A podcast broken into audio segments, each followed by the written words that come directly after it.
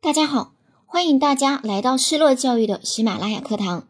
今天呢，给大家呈现的结构化试题是：当发现学生吸烟时，应该怎么办？对于这个问题，我们可以从三个方面来进行作答。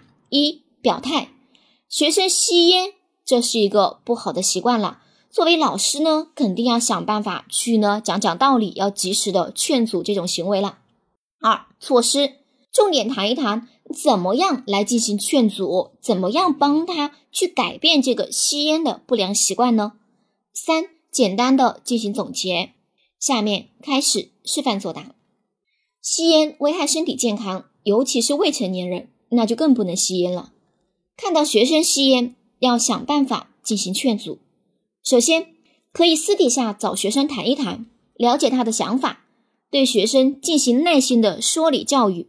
帮助他明白吸烟的坏处，越早开始吸烟，危害越大。通过对危害的认识，改变孩子的吸烟行为。